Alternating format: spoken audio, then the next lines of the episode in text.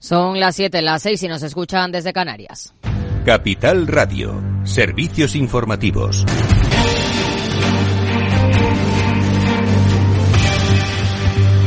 ¿Qué tal? Muy buenas tardes. Señorías, se han emitido 260 votos, 113 votos a favor, 147 en contra, consiguientemente queda rechazada. La mayoría absoluta del PP en el Senado tumba la senda de estabilidad para el periodo 2024-2026, paso previo a los presupuestos, lo que obligará al Gobierno a presentar unos nuevos objetivos y retrasará aún más las cuentas de este año. La portavoz del PP en el Senado, Alicia García, ha explicado el voto en contra de su partido, aunque mantiene la mano tendida para replantearse el voto en futuras votaciones, siempre que el Gobierno negocie y acepte las condiciones de los populares. Estas cuentas, como digo, son cuentos y usted está en disposición de negociar unos presupuestos que serán los presupuestos de la amnistía. Y estos no son los objetivos de la estabilidad que necesita España. Rebajen los impuestos, rebajen el IRPF para las clases medias y bajas, para que no paguen por la subida de su IPC, va bajar el IVA de la luz, del gas, bajen el IVA a la carne, al pescado, a las conservas y respeten la autonomía fiscal de las comunidades autónomas. Está en su mano, señora ministra. Si quiere que le apoyemos, traiga unos nuevos objetivos de déficit. En caso de que los nuevos objetivos también sean rechazados, el Gobierno defiende que entrarán en vigor los enviados a Bruselas en abril, que son más estrictos con comunidades autónomas y ayuntamientos. Un argumento con el que la ministra de Hacienda, María Jesús Montero, ha apelado al PP a lo largo del debate. Es un sinsentido carente de toda lógica que la mayoría de esta Cámara se emplea a fondo para perjudicar a las comunidades autónomas, a los ayuntamientos, privándoles de unos objetivos de estabilidad que le ofrecen un mayor margen de actuación para ejercer sus competencias. El PP considera que la senda de estabilidad actual no beneficia a las autonomías y los ayuntamientos tal y como defiende Montero porque carga el 97% de la capacidad de déficit al Estado y deja tan solo un 3% a las autonomías. En el segundo día de protestas masivas de agricultores con cortes de carretera a los que se han sumado bloqueos de puertos como el de Castellón, detenciones y ciberataques al parecer rusos a webs de instituciones como los parlamentos de Navarra, Canarias y País Vasco. El presidente del gobierno reacciona a esas protestas y se compromete a fortalecer la ley de la cadena alimentaria e implementar la reciprocidad de las importaciones. Mientras que la vicepresidenta segunda y ministra de Trabajo, Yolanda Díaz, ha asegurado que la agricultura vive un problema muy profundo y grave que ha derivado en un malestar real en los trabajadores del sector. Por eso ha trasladado su respeto absoluto al campo. Eso sí, remarca que los problemas en España y Europa son de carácter económico y con los modelos de producción. Por eso pide que sean paliados de otra manera y no cuestionando la emergencia climática nos debemos de colocar del lado de eh, las personas trabajadoras de la producción agrícola y ganadera y con derechos. Eso sí, eh, sin cuestionar la emergencia climática. Quiero ser muy clara. Eh, los problemas de los ganaderos de la ganadería española y de la agricultura española y la europea no se trata de un conflicto con bueno con la crisis climática es que va todo unido y a las 8 el balance con Federico Quevedo. ¿Qué tal, Fede? Buenas tardes. Hola, Ida. Buenas tardes. Vamos a hablar de esto, de, la, de las protestas de los agricultores, por supuesto, en nuestra lupa con Laura Blanco. También lo, analizaremos en la tertulia. Eh, también con, en la lupa hablaremos de esa directiva europea para permitir que los bancos, para que los bancos permitan a los usuarios poder hacer transferencias en el día sin que les suponga un coste adicional. Y tenemos que analizar, por supuesto, aparte de las protestas, todo lo que está pasando con la amnistía en nuestra a partir de las 9. Pues a las 8 el balance. Claves del mercado. El IBEX 35 es el peor selectivo de las grandes bolsas europeas este miércoles, que han cedido entre un 0,3 y un 0,7%, mientras que la bolsa española pierde un 1,15% hasta los 9.888 puntos. Dentro del selectivo destacan las caídas en los bancos, que han bajado un 1,48% de media, mientras el mercado pone el foco en las entidades regionales de Estados Unidos ante el desplome bursátil que registra desde hace una semana el New York Community Bank. Si miramos a Wall Street precisamente, tono positivo, el Dow Jones con subidas del 0,43% en los 38.686 puntos. El S&P 500 también sube un 0,70% en los 4.987 puntos y el Nasdaq con rebotes del 0,69% en los 15.711 puntos. Muy buenas tardes.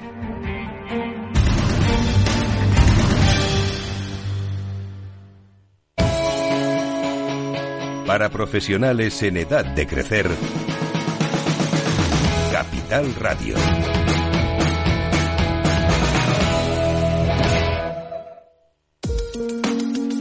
De forma no intencionada, los usuarios pueden abrir agujeros de seguridad al conectar su ordenador o smartphone a la red de su empresa, incluso cuando utilizan una VPN. Reducir la superficie de ataque con un modelo Zero Trust se ha convertido en una necesidad para las empresas. Descubra más en zscaler.es.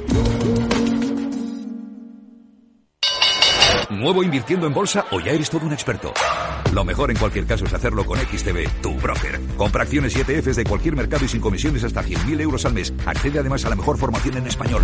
Entra en xtb.com, la inversión pensada para todos. A partir de 100.000 euros al mes, comisión del 0,2%, mínimo 10 euros. Invertir implica riesgos.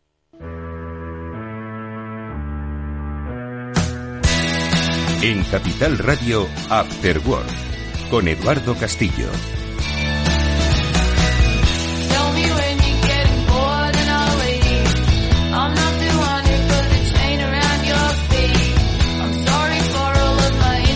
¿Qué amigos? Buenas tardes y bienvenidos ya al After Work que comienza en la sintonía de Capital Radio. Hoy os vamos a dar algunas de las claves de posiblemente uno de los mayores retos a los que os enfrentáis como empresas, que es encontrar a la gente que necesitáis pues para seguir creciendo. Lo de la fuga, retención del talento es algo que parece como muy manido, como muy algo muy recurrente en los programas como este, pero es que es un problema. Estoy seguro de que a cualquiera que le preguntáis y que su empresa multinacional pues vaya relativamente bien, te va a decir que están comprando porque necesitan gente, pero es que necesitan más gente todavía. Especialmente si lo vinculamos al sector tecnológico. Pero bueno, vamos a hablar de talento y de lo que implica pues que se nos vaya.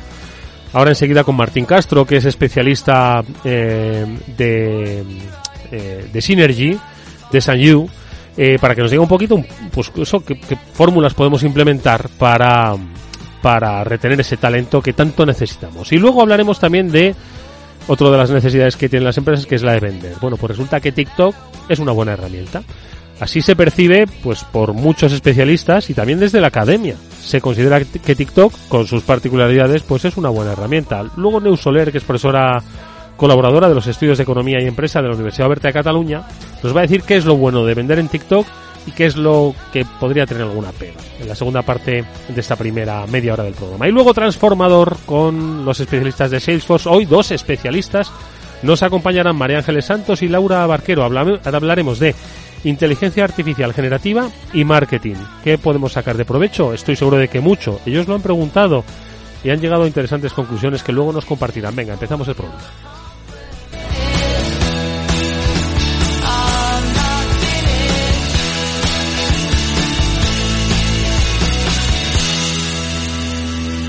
Mira, recuerdo cuando eh, el boom de la, de la construcción y la, vamos a llamarla ya conocida como burbuja inmobiliaria, muchos de mis eh, eh, amigos que formaban parte de estudios de arquitectura me estaban diciendo necesitamos gente, no damos abasto con el trabajo.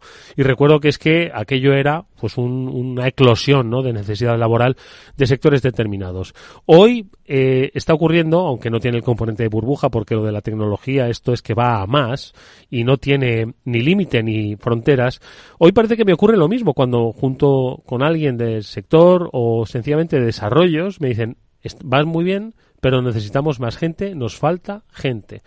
Eso es algo que desde Synergy se han, se han preguntado, porque ellos como especialistas en eh, soluciones de recursos humanos, pues dicen, oye, ¿cómo podemos solucionar? Primero, que encuentren a quien necesitan y segundo, que no se les vayan, porque es que hay mucha competencia en el sector. Martín Castro es especialista de Sanyu, que es la división eh, especialidad en búsqueda y selección de perfiles más executive de Synergy. Pues nos puede decir un poco qué es lo que está pasando. Martín, ¿qué tal? Buenas tardes. Buenas tardes. Mira, pues es un tema bastante complicado ahora mismo y que está en aumento en los últimos años. En España el principal motivo es la migración de profesionales altamente cualificados hacia otros países que al final lo que están buscando y lo que obviamente quieren es mejores oportunidades laborales y de condiciones de vida. Al final, uno de los principales problemas que enfrentamos aquí en nuestro país, en España, al final es la relación de la fuga de talento con la falta de oportunidades laborales adecuadas para, para los profesionales que tenemos. Y por adecuada me refiero tanto a oportunidades que estén al mismo nivel de sus habilidades y experiencia en el mercado laboral, con ver atractivas algunas compensaciones salariales que les pueden ofrecer en otros países, como puede ser en Europa, como también la posibilidad de tener con el mismo trabajo eh, más oportunidades de mejorar su calidad de vida, acceder a una vivienda, que actualmente aquí en España y sobre todo eh, lo que representa Madrid y Barcelona es bastante complicado. Las consecuencias de esta fuga de talento son significativas en nuestro país la pérdida de profesionales no únicamente nos mm, repercute a la empresa, sino a nivel económico. Eh, es más, desde Synergy, en específico, nosotros actualmente tenemos una división que llamamos Global Cross Sourcing, que al final la solución es conectar talento a nivel global que eh, nos dedicamos al reclutamiento internacional, que al final nuestro día a día es conectar empresas en toda Europa que buscan personal en España para tener talento, atraerlo. Y lo más importante, cada vez son más los candidatos y candidatas que buscan nuevas oportunidades fuera, desde perfiles menos cualificados hasta altas posiciones. Oye, eh, Martín, porque Martín, perdona una, una cosa. A ver, eh, es interesantísimo, ¿no? Eh, que todavía sigue en auge pues eh, expatriarse, ¿no? Porque hay pues mayores oportunidades de desarrollo y salariales. Siempre se ha dicho que contra eso no se puede competir, pero entiendo que tendrá que haber fórmulas, que las empresas tendrán que encontrar fórmulas pues para que se pueda competir con el atractivo que supone irse a otro país que te va a pagar un poquito más y que te va a dar quizás una mejor proyección de carrera. Yo creo que eso eh, se lo tienen que apuntar las empresas y algo tendrán que hacer. Y dos, dices que vosotros buscáis globalmente. Claro, España también tiene un atractivo, no, no quizás por salario, pero sí por otras circunstancias. Y ahí estáis encontrando mercado de eh, especialistas internacionales que vengan a trabajar a España. ¿Lo estáis viendo? Estamos viendo a nivel de Europa que sí que es cierto de que quieren movilizarse aquí en España, pero sobre todo en lo que sería en las Islas Baleares, en el sector hotelero. Ahora sí que es cierto que también en Islas Canarias, pero eh, no suele ser lo más común el que se quieran venir de países de Europa aquí en España. Hmm. Oye, y con respecto a esa pérdida de talento, ¿qué pueden hacer un poco las empresas pues para retenerlo? ¿Cómo podéis vosotros ayudar a esas empresas a encontrarlo, retenerlo, motivarlo, potenciarlo? ¿Qué hacéis desde Synergy? Al final eh, son bastante los puntos que, que, se pueden tratar a nivel de empresa para poder utilizar talento o qué se puede ofrecer. Sobre todo tendríamos la base del wellness empresarial, y al final lo que nosotros podemos ofrecer para poderles asesorar a las empresas es que al final puedan tener salarios competitivos, poder ofrecer oportunidades de desarrollo profesional dentro de la misma empresa o a nivel global, que suele ser un, encanto para los candidatos y candidatas. Fomentar también un ambiente de trabajo positivo, el que tengan satisfacción laboral, que sea em, colaborativo, trabajo en equipo, respeto, diversidad también tendríamos el reconocimiento, la flexibilidad laboral, que también es un punto del poder tener esa flexibilidad horaria, poder entrar antes, poder entrar después, mm. el poder realizar algunos días eh, libres adicionales en remoto. Son bastante de los puntos que las empresas pueden ofrecer a, a los candidatos, al mm. talento que tiene para poder fidelizarlo. Oye, Martín, ¿y vosotros con las empresas con las que trabajáis son conscientes de esto? Porque claro, la empresa que con la que trabajáis dice, oye, necesito este perfil. Pero claro, vosotros entiendo que le preguntáis, vale, ¿qué le vas a ofrecer a este perfil? Aparte de, pues, ese, ¿estás dispuesta, estás empresa a asumir que ahora hay otros roles, ¿no? Que, que piden, ¿no? En esa, pues, que van un poco desde los que nos has comentado, ¿no? La conciliación, la flexibilidad, desarrollo de carrera, interdisciplinariedad. ¿Las empresas percibís que, que son conscientes de que tienen que, que adaptarse, de que, de que tienen que tener más cintura en estos tiempos o no?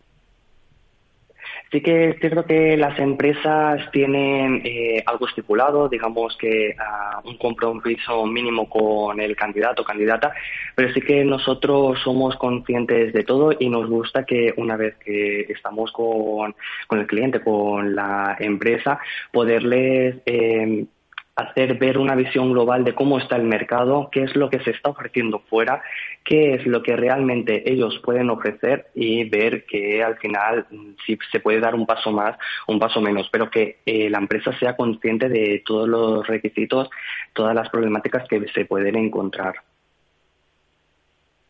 Oye, y en cualquier caso, eh, hay ahora mismo, pues yo creo que un, reto que tiene no las empresas, sino el país, porque como bien habéis apuntado desde, desde Synergy, em, la pérdida que esto supone para la economía se puede contabilizar. Es decir, que hay ahora mismo, pues, cuánto eh, se está perdiendo en, en, en, eh, en dinero el hecho de que se nos vaya eh, el talento ¿no? que ha sido formado aquí en España, que ha iniciado su carrera aquí en España, que ha aprendido, ha experimentado en España, pero que al final eclosiona esos, esas aptitudes profesionales fuera de nuestro mercado. ¿Cuánto está costando?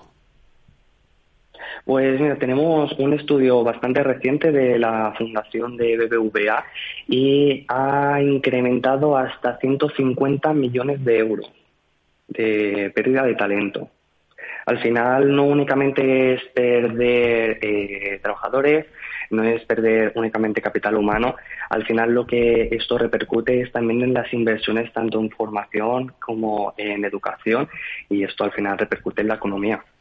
Bueno, pues eh, yo creo que es un toque de atención el que nos dan desde Synergy, la pérdida que hay económica, pero también en capital humano, eh, si dejamos que los talentos se nos vayan fuera y se van, no porque no les guste nuestro país, sino porque encuentran más oportunidades de desarrollo profesional fuera. Es algo que deben reflexionar las empresas. En vez de decir tanto que no encuentran el talento que se les va, pues que hagan algo para retenerlo, para incentivarlo, atraerlo, motivarlo. Nos ha dado algunas pistas Martín Castro, que es Specialist Recruiter en S&U, la división de búsqueda y selección de perfiles ejecutivos de Synergy, al que le agradecemos que nos haya acompañado estos minutos. Gracias, Martín. Hasta muy pronto. Gracias a ti. Un saludo.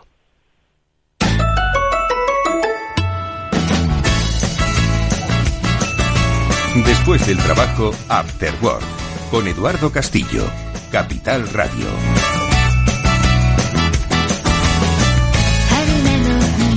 Bueno, pues es que no, no, os podéis escapar de TikTok. Posiblemente estéis en TikTok. Me refiero a vosotras si sois empresas, y especialmente grandes empresas, o por lo menos grandes marcas.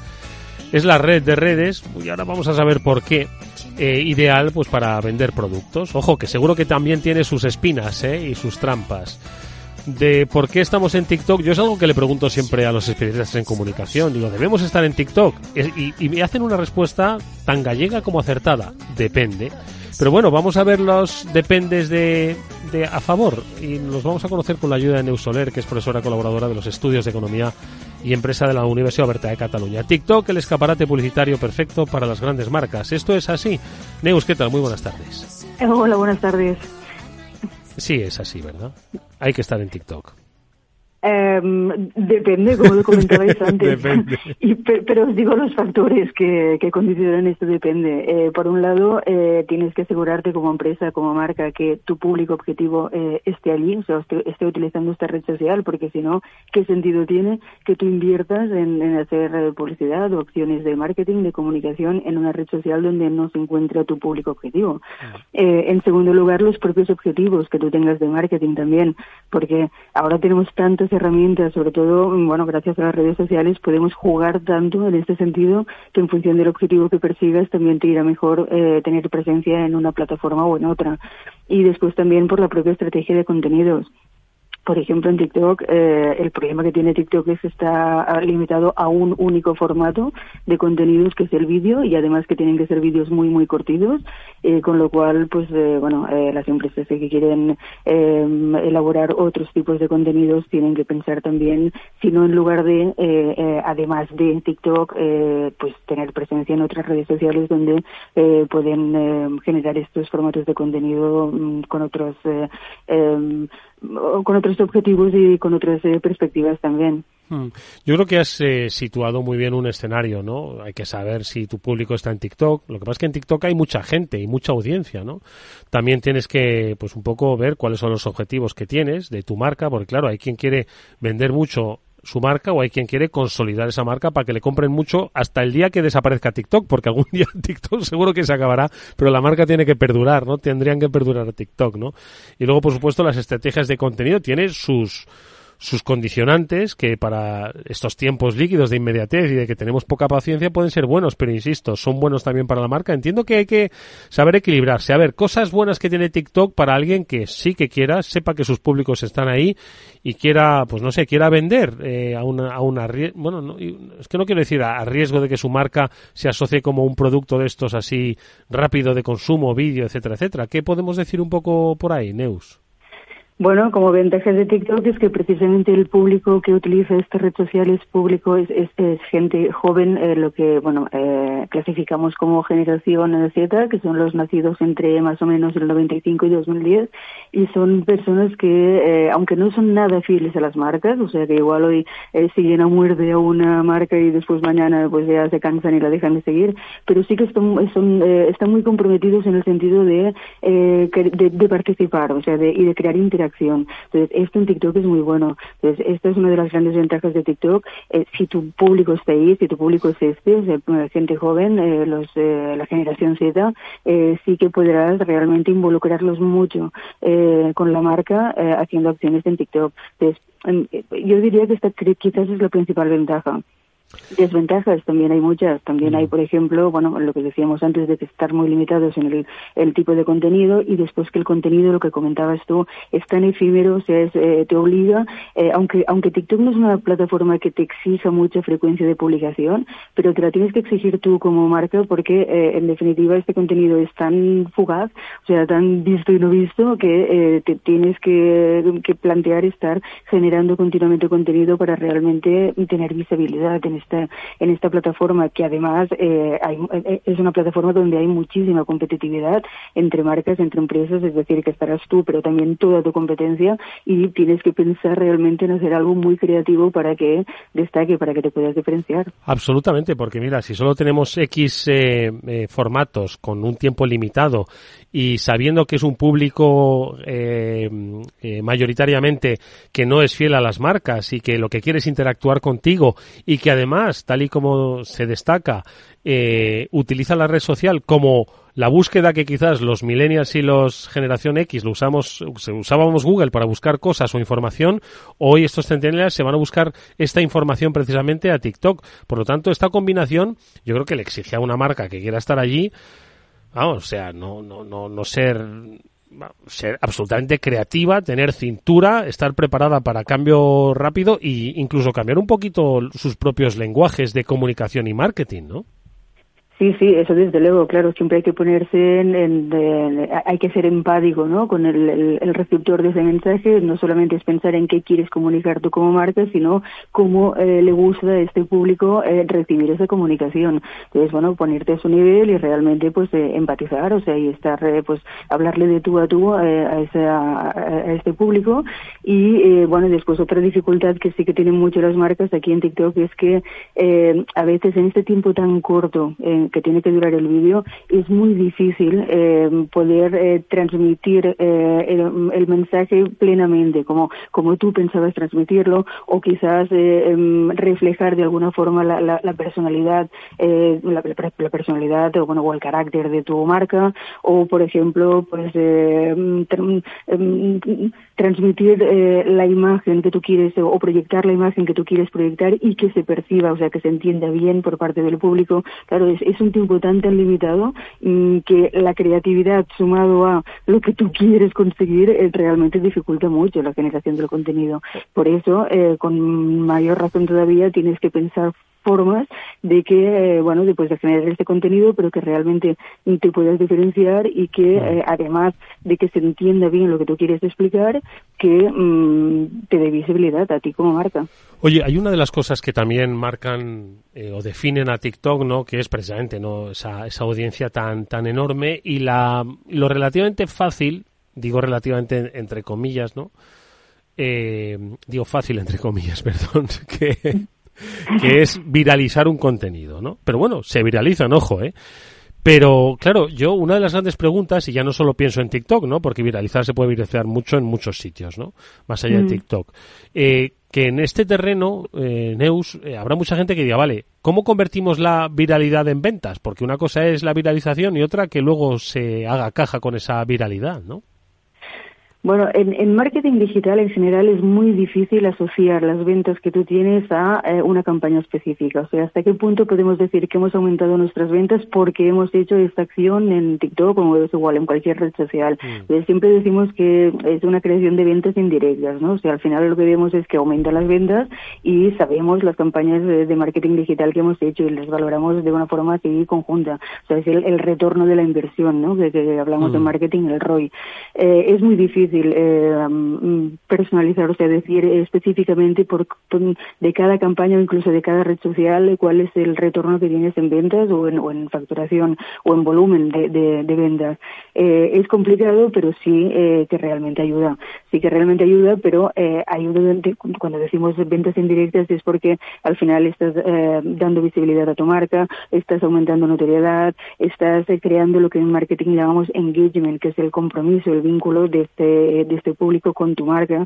Si el público se siente comprometido e involucrado con tu marca, ya no solamente que, que, aumentarán las ventas, es que puedes conseguir otras eh, ventajas eh, desde una perspectiva de empresa, de marca, como por ejemplo eh, recibir feedback, recibir eh, pues eh, opiniones de productos o te- testear productos eh, que te ayuden incluso, bueno, ahora estamos, hay herramientas también para poder involucrar al, al usuario hasta tal punto de hacerle partícipe de la creación de un diseño, de un producto, por ejemplo, es lo que se llama co-creación. Entonces, todo esto para las marcas realmente es muy interesante. O sea, antes, eh, antiguamente, antes de que hubiera mm, redes sociales, eh, las marcas tenían que hacer eh, un- un- investigación de mercado, eh, una investigación de mercado formal, eh, pagándola, y, y después, eh, bueno, con eh, quizás el riesgo de que la muestra no fuera suficientemente representativa de, de- de la población, realmente era mucho más complicado y más costoso para las marcas. Ahora, mm, con los medios eh, sociales, es muy fácil involucrar este, es muy fácil,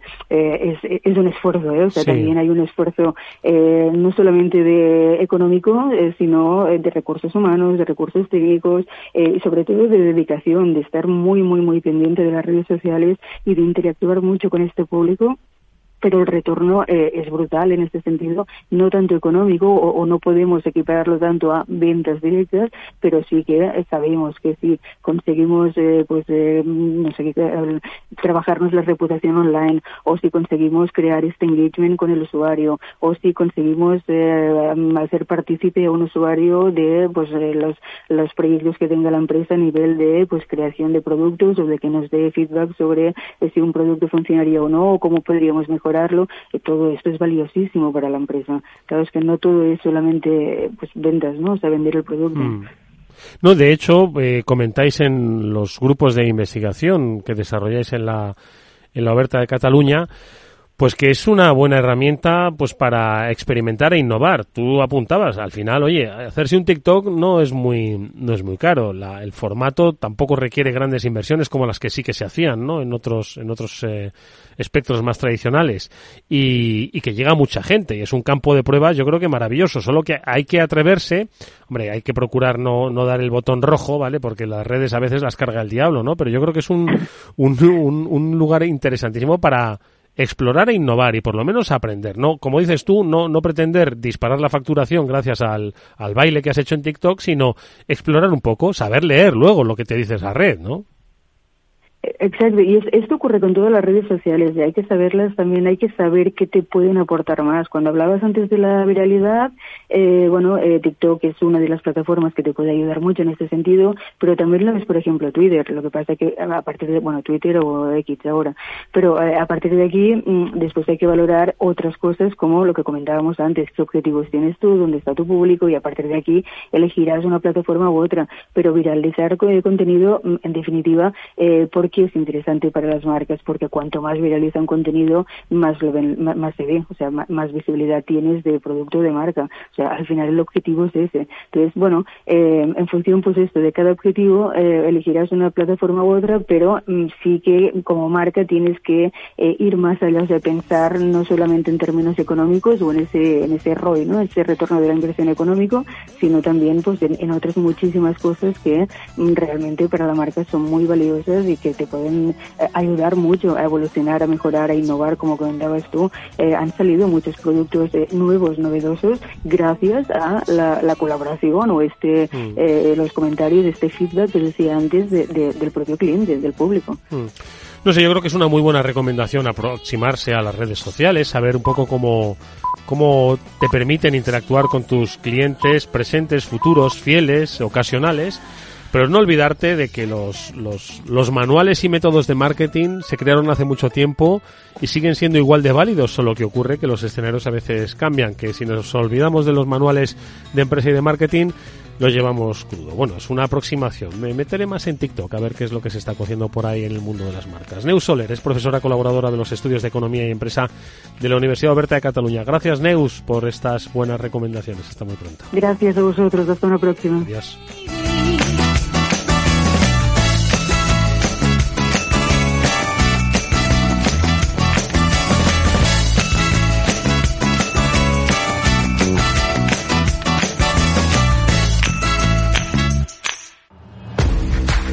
Vamos con un consejo si inviertes en bolsa, esto te interesa. XTB, tu broker con más de 15 años en España, tiene la mejor tarifa del mercado para comprar y vender acciones y ETFs. No pagues comisiones hasta 100.000 euros al mes. Si inviertes en bolsa o quieres empezar, más sencillo imposible.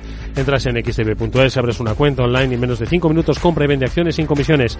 Además, con atención al cliente las 24 horas al día. ¿Qué estás esperando? Miles de clientes ya confían en xtb.es, un broker, muchas posibilidades. A partir de 100.000 euros al mes, la comisión es del 0,2%, mínimo 10 euros. Invertir implica riesgos.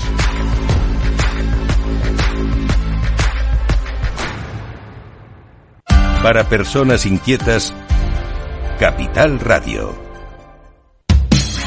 Los jueves, de la mano de nuestra coach Patricia Guzmán, llega Rafa también entrena. Un espacio dedicado al desarrollo de las actividades directivas con un tono desenfadado y no exento de humor. Los jueves, Rafa también entrena en El Balance, Capital Radio. Descubre el lado más verde de la economía y las empresas en una nueva newsletter de Capital Radio. Todas las claves de la semana sobre ESG en un mismo sitio. Suscríbete en capitalradio.es a claves ESG y recibe los contenidos del lado más sostenible de las empresas. Todos los lunes a las 12, en directo en Capital Radio, la actualidad de personas y empresas en el Foro de los Recursos Humanos, primer espacio en la radio y en Internet dedicado a la gestión de personas y directivos en nuestro país. Voces acreditadas, profesionales del sector, empresas destacadas, empleados, líderes, todo sobre los recursos humanos. En la radio siempre en directo desde hace 18 años. Antena de Oro 2020. El Foro de los Recursos Humanos, los lunes a las 12 con Francisco García Cabello. A continuación, El Transformador, de la mano de Salesforce.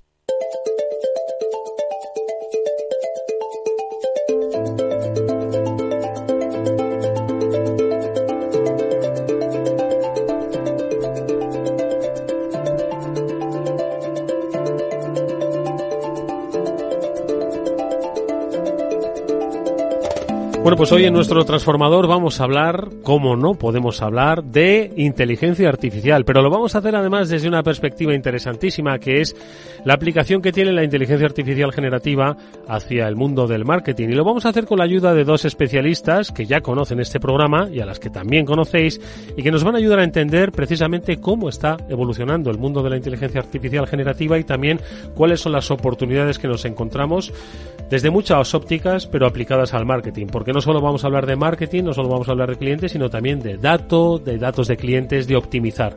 Todo gracias a esa IA. Lo vamos a hacer con la ayuda de María Ángeles Santos y de Laura Barquero. Ambas son vicepresidentas de Salesforce. María Ángeles, ¿qué tal? Muy buenas tardes. Muy buenas tardes. Bienvenida, ¿cómo estás? Y también de Laura Barquero. Que es eh, pues una veterana de este programa ya. Laura, ¿qué tal? ¿Cómo estás? Hola, ¿qué tal? Oye, ¿qué os parece si antes de hablar de, de inteligencia artificial generativa aplicada al mundo del marketing, que además Salesforce ha querido preguntar a especialistas en marketing pues cuál es su relación, su relación profesional con la IA generativa, si la aprovechan, si les gusta, si saben, si no saben.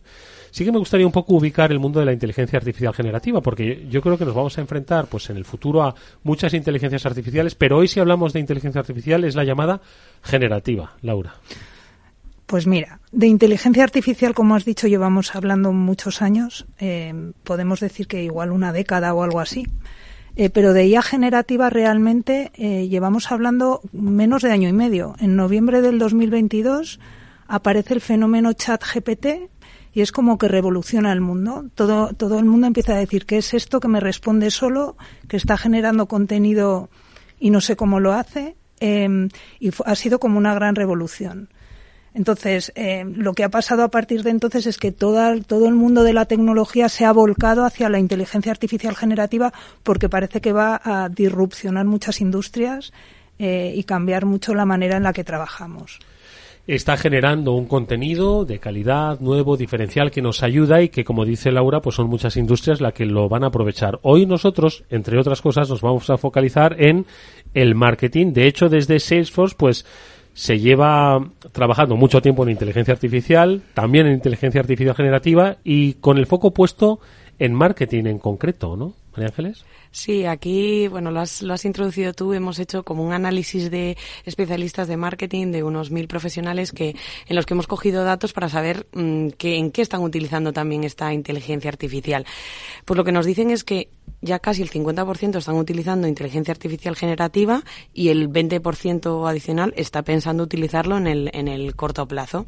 Por tanto, ya estamos diciendo que esto ya es algo que, que utiliza la mayoría de nuestros profesionales o con los que nosotros trabajamos. Y vemos que lo están utilizando como en dos áreas principales. Una para personalizar sus eh, comunicaciones con los clientes y otra para optimizar eh, la productividad de, de los profesionales del marketing. Y aquí vemos que en la parte básica de cómo utilizar la inteligencia artificial, que es para crear contenidos, para mejorar redacciones, aquí ya lo están utilizando en el 76% de, de, sus, de su día a día donde creemos que hay mucho espacio de mejora o de, de todavía trabajar conjuntamente con ellas es la parte más avanzada, que es de cómo mejorar esas estrategias utilizando una, una inteligencia artificial generativa.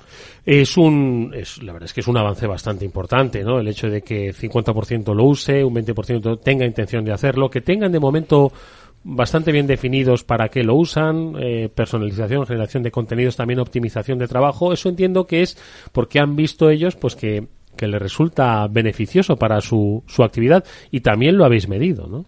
El beneficio de la aplicación de la IA generativa en el mundo del marketing, ¿no? Bueno, de hecho lo dicen ellos. Dicen que creen que va a ahorrar como cinco horas a la semana de trabajo, que eso equivale como a un mes de trabajo al año. Y, y es, es, es algo impresionante. Al final es verdad que más que ahorrar trabajo yo creo que nos va a dar tiempo a hacer muchas más cosas. No vamos a trabajar menos. Estoy de acuerdo, estoy de acuerdo. Es de momento quizás el impacto inicial que se dice, oye, no le dedico tanto tiempo a otras tareas que antes me llevaban y puedo optimizar y dedicarme ¿no? a, otras eh, a otras acciones más estratégicas más creativas tal vez ¿no? exacto eso, es justo lo que dicen sí Oye, no obstante, y ahora vamos a seguir hablando ¿no? de, esta percepción que, tienen los especialistas de marketing, entiendo que también hay otras que les inquietan. Supongo que quizás la velocidad de adaptación no es tanto por no saber, sino decir, a ver un, un momentito, porque quizás me enfrento aquí a cosas que todavía quizás debería aprender. ¿Cuáles son esas preocupaciones que os han mostrado estos especialistas frente a la IA? A ver, yo creo que están las, las eh, como las que se escuchan en, en todas partes, que es la super, que quieren que, que algún humano supervise lo que la IA está dando, porque no puedan ser confiable, eh, que también quieran ver si es efectiva los resultados que, que se tienen. Pero lo que consideramos que sí que es importante es lo que llevamos también, como cuánto decías, una década hablando de inteligencia artificial y de datos, de garbage in, garbage out, que si los datos no están correctos, eh, la salida de la inteligencia artificial eh, no va a dar esos resultados correctos. Pues yo creo que la preocupación principal es si están teniendo esa base inicial por donde empezar a, utilizar o a explotar la inteligencia artificial de manera correcta. ¿Qué más aspectos les preocupan? Privacidad, la propia seguridad, es algo que hemos hablado, ¿no? Sí. Hablan mucho de seguridad y privacidad. O sea, hay una gran preocupación que es, yo voy a utilizar eh, modelos de, se llaman Large Language Models, modelos de lenguaje enorme o algo así, eh, que son al final los que generan esos contenidos. Eh, hay mucho miedo a yo voy a alimentar con información mía esos modelos, eh, va a aprender de lo que mi empresa le está diciendo. Entonces ahí hay una primera preocupación de mm. cómo voy a securizar mis datos. Que es mi, mi core, mi claro, conocimiento. Claro. Y luego hay otra que es qué me devuelve la inteligencia artificial. ¿Eso que me está diciendo es verdad o no? Porque hay muchos ejemplos también de cosas curiosas que han pasado. Eh, y que son como graciosas, ¿no? Eh, hablaban de un caso eh, de ChatGPT, le preguntan a ChatGPT cuándo va a ser la coronación de Carlos y la coronación estaba planificada para el 19 de marzo, o sea, el 19 de mayo del 2022 y en cambio la IA generativa se lo inventa y dice que es el 9 de mayo. Entonces, cosas de esas van a pasar.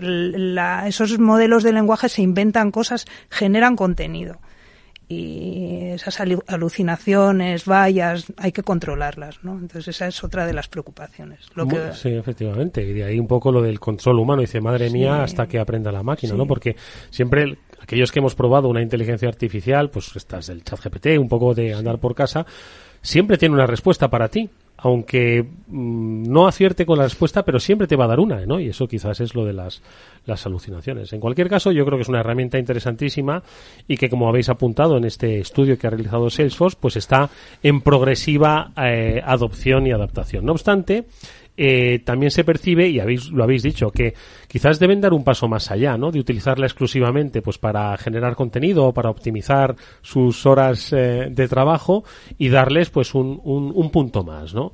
Y ese punto más entiendo que es una cuestión de capacitación, ¿no? Entiendo que es ahí también donde hay grandes desafíos, ¿no?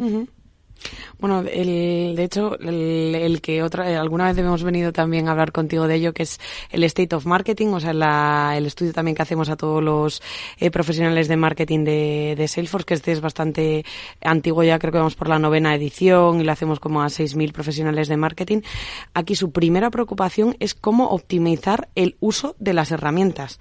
O sea, que ahí cuando les vienen las herramientas de inteligencia artificial o de cómo utilizarlas o cómo integrarlas en el flujo de trabajo que tienen, es algo que les da miedo, porque ya tienen suficientes herramientas como para tener que incorporar eh, cosas adicionales que el departamento de IT quiere probar. ahí desde Salesforce nuestro punto de vista es que nos gusta involucrar la inteligencia artificial en el flujo de trabajo del profesional de marketing. Cuando el, profesional de marketing esté montando una campaña de marketing, pues que tenga capacidades de inteligencia artificial en el flujo de trabajo, cuando la quiera planificar, cuando quiera hacer segmentaciones, como cuando quiera incorporar contenido, que en ese flujo de trabajo tenga la capacidad de tener las herramientas integradas en el, en el propio flujo. Sí, de la misma forma que ha integrado otras tecnologías que se han ido incorporando a nuestra vida digital y ya forman parte, ¿no? De precisamente esa, esa estrategia en, en ese, en esa en esa campaña o en ese producto, pues hacer de la IA generativa una más, ¿no? Y optimizada. ¿Qué otros aspectos dirías que también necesitan para esa capacitación, Laura?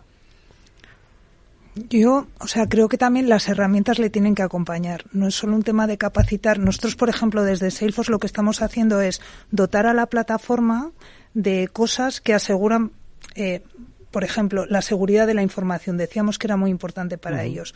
Pues cuando pasamos información a esos modelos de inteligencia artificial generativa, eh, lo que nos aseguramos es de que no retienen la información. Y luego otra cosa que hacemos es detectar alucinaciones. Entonces es verdad que las herramientas yo creo que les van a ayudar a que esa capacitación sea más fácil.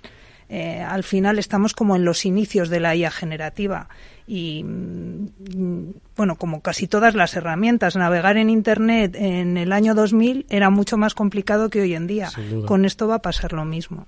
Oye, eh, se apuntaba también que uno de, las, eh, de los aspectos que más destacan los especialistas en marketing es eh, saber aprovechar todos los datos ¿no? que, que, tienes pues para hacer mucho más eficaz ese trabajo, esa estrategia de datos. Pero es algo que también les genera cierta incertidumbre, aunque sea un poco redundante. ¿Qué es lo que habéis visto y cómo creéis que desde la propia experiencia de Salesforce se puede capacitar o se puede ayudar para eh, hacer que el dato sea eficaz y, de provecho para este especialista? A ver, te, cuento dos cosas que, me parecen interesantes. ¿Cómo funcionan las herramientas de, de marketing? Al final, lo que quieres, o también desde Salesforce siendo la herramienta de cliente del de CRM, es generar una visión única de cliente con toda la información posible. Que tengas la información de cliente, que tengas cuáles son sus comportamientos en web, en app o en todos los sitios posibles, que tengas sus comportamientos incluso cuando no lo ha reconocido y con toda esa visión de cliente poder planificar una campaña y poder planificar la campaña en el momento en el que la quieres mandar, o sea, en el tiempo, en el contenido que quieres hacer, en el segmento que quieres, a quiénes lo quieres enviar o a quién no. Pues para poder hacer toda esa planificación necesitas datos concretos que, que al final la alimenten y que sea mucho más rico el mensaje que lleves al cliente y lo más personalizado posible. O sea, para llegar a una personalización uno a uno. Pero por otro lado, es muy gracioso que estamos viendo que una de las preocupaciones o de los retos de estos marketers es que hay que balancear la personalización con el confort del cliente, de cómo lo recibe el cliente. Porque hay veces que parece que si recibimos una, una, un anuncio demasiado personalizado, nos asusta. Exactamente, diciendo, madre mía, lo, que, saben de, mí. Le, le, contaba a Laura hace un momento que un cliente contó hace poco, un cliente de hostelería, que en de hoteles, perdona, que en hoteles nunca se dice con, eh, cuando llegas con quién hiciste la última eh, noche, porque es muy personalizado, pero no es conveniente para compartirlo con, con el cliente. Yo creo que es mezcla de tener todos los datos posibles para poder ejecutar una campaña y también tener una buena estrategia de marketing. O sea que el cerebro del, del marketer sigue siendo necesario para poder hacer esto, esto bien. Laura, ¿y qué estáis ofreciendo desde Salesforce pues para para oye, ayudar a incorporar estas estrategias de optimización del dato y balanceando, ¿no? Pues un poco lo que nos estaba contando María Ángeles. Bueno, nosotros hemos incorporado a la plataforma de Salesforce una solución que llamamos Data Cloud, y que lo, que nos permite es traer eh, a Salesforce muchos más datos del cliente de los que tiene solo el CRM. Imaginemos, yo que sé, un retailer eh, tiene datos de los envíos que ha hecho de su e-commerce en otra aplicación. Pues toda esa información la podemos traer y combinar con los datos que tenemos en Salesforce para hacer que nuestras, por ejemplo, nuestras campañas de marketing sean mucho más finas. O que cuando esa persona llama a un contact center, el agente tenga mucha más información de la que tiene solo en el CRM. Entonces, eso es lo que estamos haciendo. Al final, eh, habilitar nuestra plataforma para que ingeste millones, billones, eh, trillones de datos. Oye, eh, el, estudio que, habéis llevado a cabo sobre más de mil especialistas en marketing pues eh, yo creo que es, da, una radiografía ¿no? de un comportamiento que podríamos decir global. Pero si nos centramos un poco en, España, ¿cuál es un poco la percepción que estáis teniendo eh, de las empresas españolas eh, con respecto a su aproximación y uso de la inteligencia artificial generativa? va a ser un, un año de, de, descubrimiento para ellas, va a ser, hay muchos early adopters, ¿cómo estáis viendo un poquito ese panorama? A ver. Mm, sí que estamos viendo que están experimentando con, con, la inteligencia artificial generativa. En nuestras propias herramientas ya tenemos capacidades de inteligencia artificial generativa y obviamente todos la quieren probar, eh, no solo por, por sino también porque muchos de sus jefes quieren que hagan eh, pruebas con la inteligencia artificial generativa. Creo que también quieren eh, experimentar en cualquier ámbito. Hay veces que se salen no solo de los profesionales de marketing, sino del, del equipo de tecnología, quiere probar con distintas eh, maneras de, de, incorporar esa inteligencia artificial generativa y aquí creo que sí que estamos dando campo a la creatividad de, de todos nuestros clientes en dónde, en dónde aplicarla. Sí, tenemos ya clientes que están haciendo pilotos en el área de servicio al cliente, por ejemplo, mm. para dar respuestas mucho más rápidas. También en la parte de programación, o sea, los programadores ahora pueden programar Apex, que es el código que usamos en Salesforce, con inteligencia artificial generativa y al final el código lo escribe solo la máquina. Entonces, bueno, sí que vemos, vemos muchísimo interés. Y además es un interés que nace desde el CEO de la compañía, que tiene como cierta inquietud a ver cómo esto va a afectar a mi negocio. Entonces. Y oye, frente a esa inquietud, eh, confianza. ¿Cómo hacéis para darles confianza? Pues hablabas un poco de la seguridad. Dice, oye, es que estoy volcando aquí todos los datos, el core, ¿no? De mi actividad. Entonces necesito confiar. Son eh, los responsables de marketing son digitales, por supuesto, pero entiendo que se hacen preguntas. ¿Cómo les trasladáis esa confianza? Bueno, un poco, yo creo que lo hemos hecho. Nuestra plataforma al final lo que ha incorporado es muchas eh, capacidades o funcionalidades dirigidas justo a asegurar la seguridad de sus datos. Sus datos son de ellos, no se comparten con nadie, no los guarda ningún sistema externo y esto es algo que no todos los proveedores de tecnología están dando el también avisar al cliente cuando eh, el modelo alucina o cuando genera un bias. Esta es otra manera de asegurarle de que, no va a hacer algo con el cliente final erróneo. De hecho, a día de hoy eh, nuestra filosofía es mucho de mantener al humano en el loop siempre. O sea, que la inteligencia generativa no va a responder directamente a un cliente solo, sino que va a haber un humano eh, verificando que lo que se está diciendo es correcto. Mm, y en este sentido, además, si no me equivoco, a través de una eh, herramienta eh, porque vosotros tenéis a una inteligencia artificial que es Einstein, de la que hemos hablado en más de, más de una ocasión, pero precisamente para otorgar esta confianza y, y, decirle, oye, no te preocupes que tus datos están salvaguardados, si es que no se comparte con nadie y se van a mantener, tenéis el, el Einstein Trust Layer, ¿no? ¿Qué es exactamente? es esto que te decía. O sea, al final es dotar a la plataforma de capacidades de encriptación de los datos personales para que no vuelen a modelos externos, asegurar que el modelo externo no guarda nada de información, eh, darle también a la empresa eso avisos de, oye, el modelo igual eh, está dando un resultado erróneo, revísalo. Eh, todo esta es nuestra capa de trust que llamamos y es una capa que hemos añadido transversal a la plataforma y que aplica a todas nuestras soluciones, a marketing, a service, a sales, todas están cimentadas sobre esta, esta capa de seguridad. Mm, la verdad es que se presenta un año 2024 apasionante, ya lo habéis pronosticado, ¿no? Eh, cómo pues va a ser el año de la inteligencia artificial generativa, lo quieren probar, quieren hacer pilotos, quieren ver cómo se puede aplicar. Los que ya han sido pioneros en el año 2023, porque recordáis que cuando que fue el año 2023 el que se inició hablando de inteligencia artificial, ojo que ya estamos en 2024, ¿no? Hay pioneros que estoy seguro de que van a dar un, un paso más, pero bueno, supongo que hay también una una oportunidad pues para aprender, conocer, explorar y que y que vais a poner un poco a disposición de clientes, empresas y, y expertos, ¿no? Eh, María Ángeles Laura, en este 2024. Ahí, claro, o sea, nosotros tenemos dos áreas principales de, de crecer en nuestros clientes, que es mejorando sus datos con Data Cloud, como decía Laura, porque es un área en la que vemos bastante crecimiento y donde nuestros clientes sí que están avanzando. Y en la parte de inteligencia artificial, Einstein One, One Platform es nuestra plataforma donde queremos mostrar cómo otros, queremos compartir experiencias de clientes eh, para que se inspiren unos con otros. Y ahí en breve ya tenemos nuestro World Tour en, en Madrid, que es el 4 de abril y ahí pues esperemos tener ya clientes contando sus experiencias en estas dos áreas principalmente y por supuesto en todas nuestras eh, aplicaciones.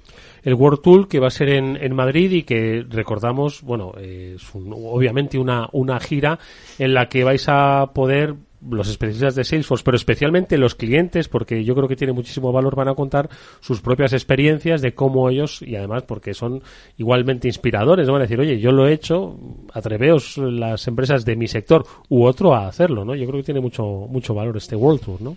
De hecho, tiene, lo que más valor tiene es lo que cuentan los clientes, porque son experiencias reales. Nosotros al final es verdad que hablamos de nuestro producto, llevamos un montón de innovación a nuestras soluciones, pero cuando se demuestra que son valiosas es cuando un cliente lo avala y es lo, bonito de nuestros eventos. Hmm.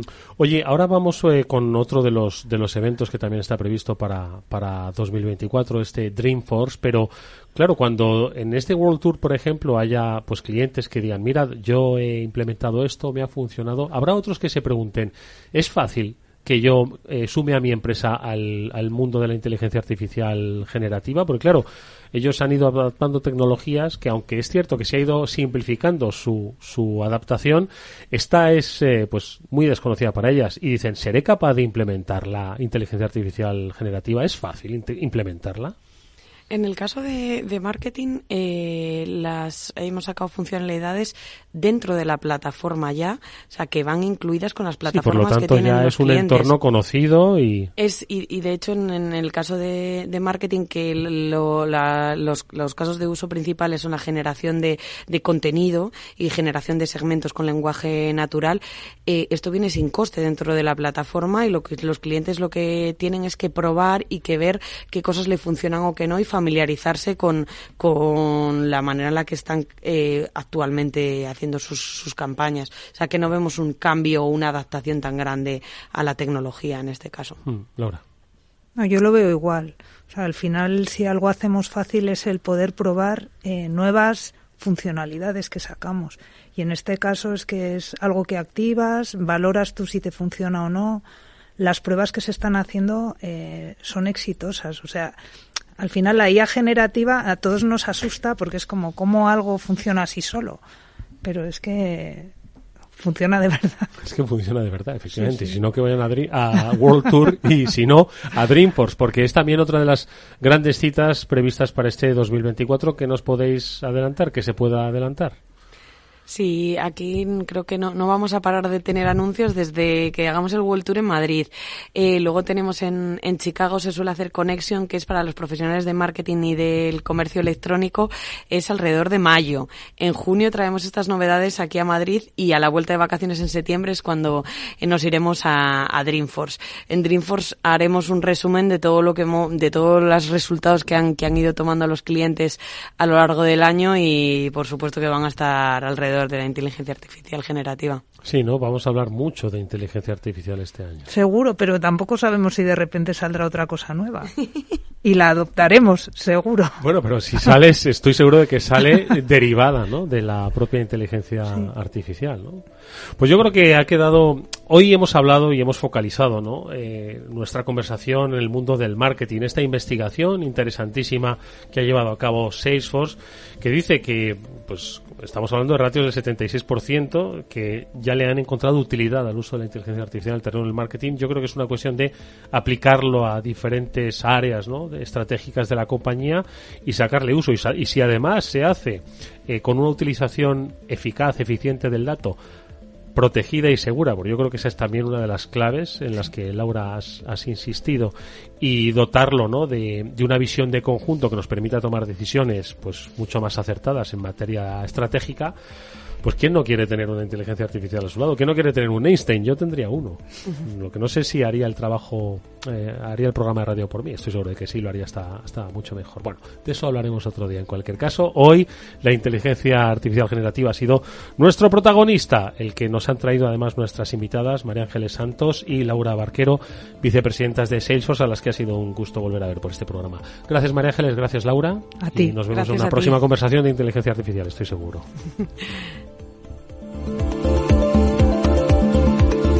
Y nosotros despedimos el programa hasta mañana, que volverá como siempre en la sintonía de Capital Radio a las 19 horas. Jorge Zumeta cerrará técnicamente el programa que abrió Víctor Nieva. Os saluda Eduardo Castillo. Hasta mañana.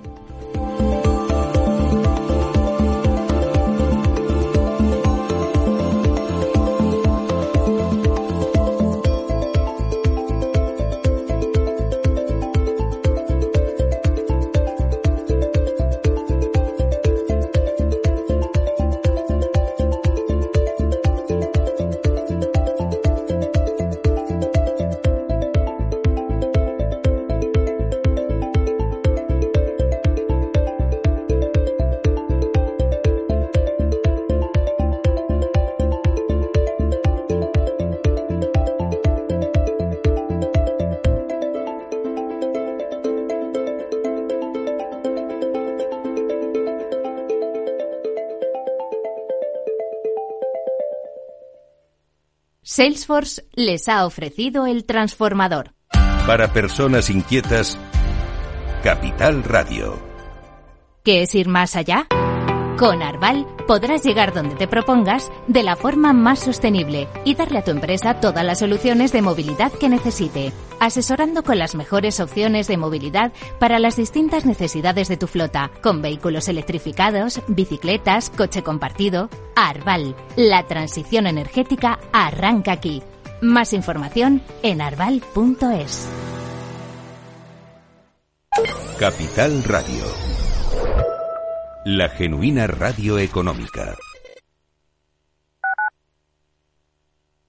Capital Radio, Madrid, 103.2 FM. Si quieres entender mejor todo lo que rodea a nuestro sector alimentario, tienes una cita en La Trilla. Un gran equipo de especialistas te acercará a la actualidad económica y política desde el campo hasta la mesa. Conocerás sus principales innovaciones sin olvidar las producciones más tradicionales. Los sábados de 8 a 9 de la mañana con Juan Quintana, La Trilla de Capital Radio. Capital Radio, 10 años contigo.